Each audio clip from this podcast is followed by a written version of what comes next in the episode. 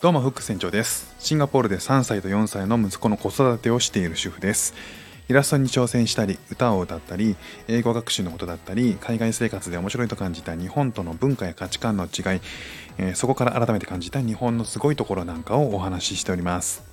今日はあの英語の話なんですけれども、えー、皆さんあのユニクロねご存知だと思うんですけどユニクロで配られてるフリーペーパーで、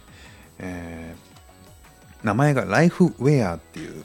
えー、フリーペーパー皆さんご存知でしょうか？あのシンガポールもユニクロたくさんあってですね、え僕はあの結構利用してるんですけどもそこでね入り口に配られてるフリーペーパーが、えライフウェアというねえー、ものがあります。何かっていうと、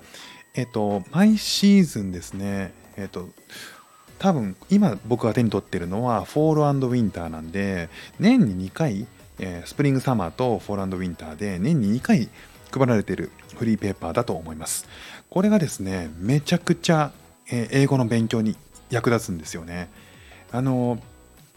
シンガポールでこのマガジン撮って初めて見たんですけど、え中身開くとですね、えっと、ユニクロのそのシーズンに発売されている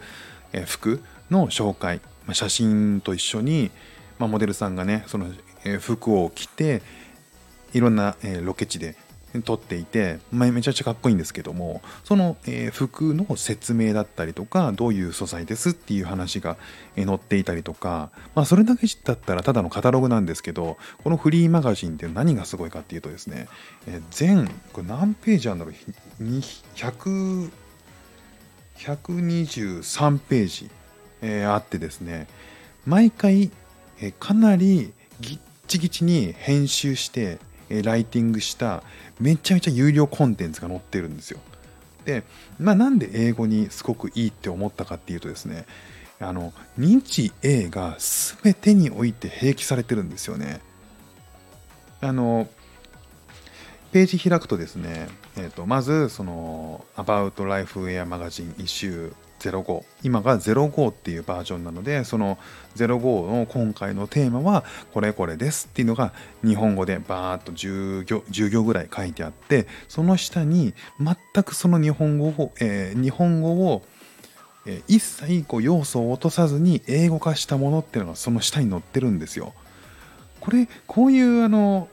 日英がきっちり表記されて併記されているあのものって探すの結構難しいんですよね。あの日本語ではこうやって書いてあるんだけど英語でどうやって、えー、と翻訳するんだろうとか英語単体のね英字新聞とか英語だけで書かれた本っていうのもあるんだけどじゃあそれがどうやって日本語に変換されるのかがわからないじゃないですかいやあの分断されちゃってて。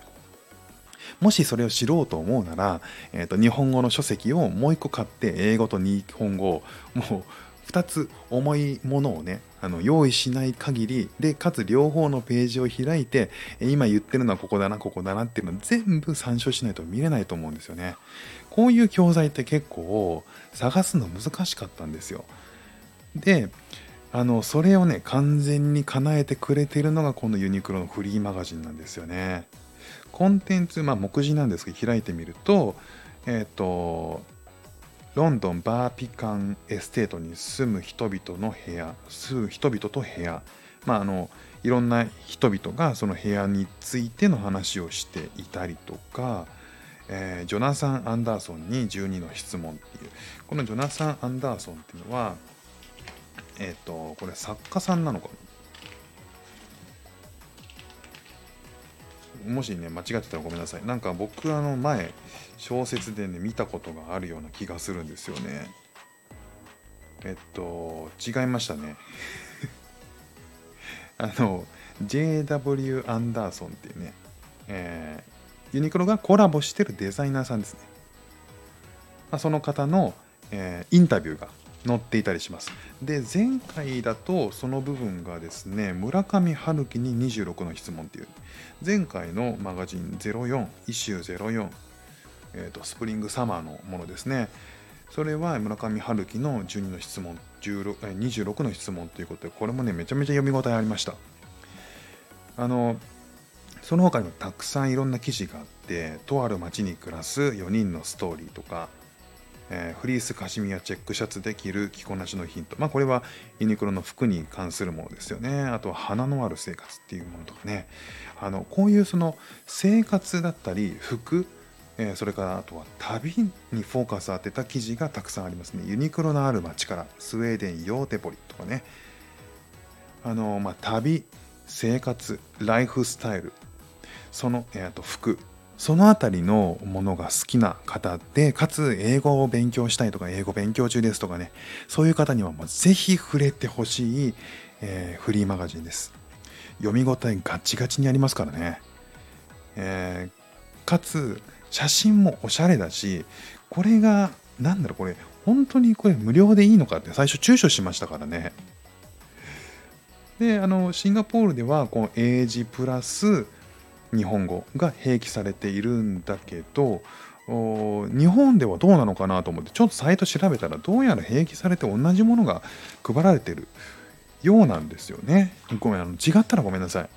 なんでもしねあの見つけた方いたら、えー、ぜひお手に取ってね読んでみていただけるといいんじゃないかなというふうに思います。ということでえ今日お話したのは生活をより豊かにというテーマのユニクロのフリーマガジンが英語の勉強に最適というお話をさせていただきました。今日も聞いていただきましてありがとうございました。フック船長でした。ではまた。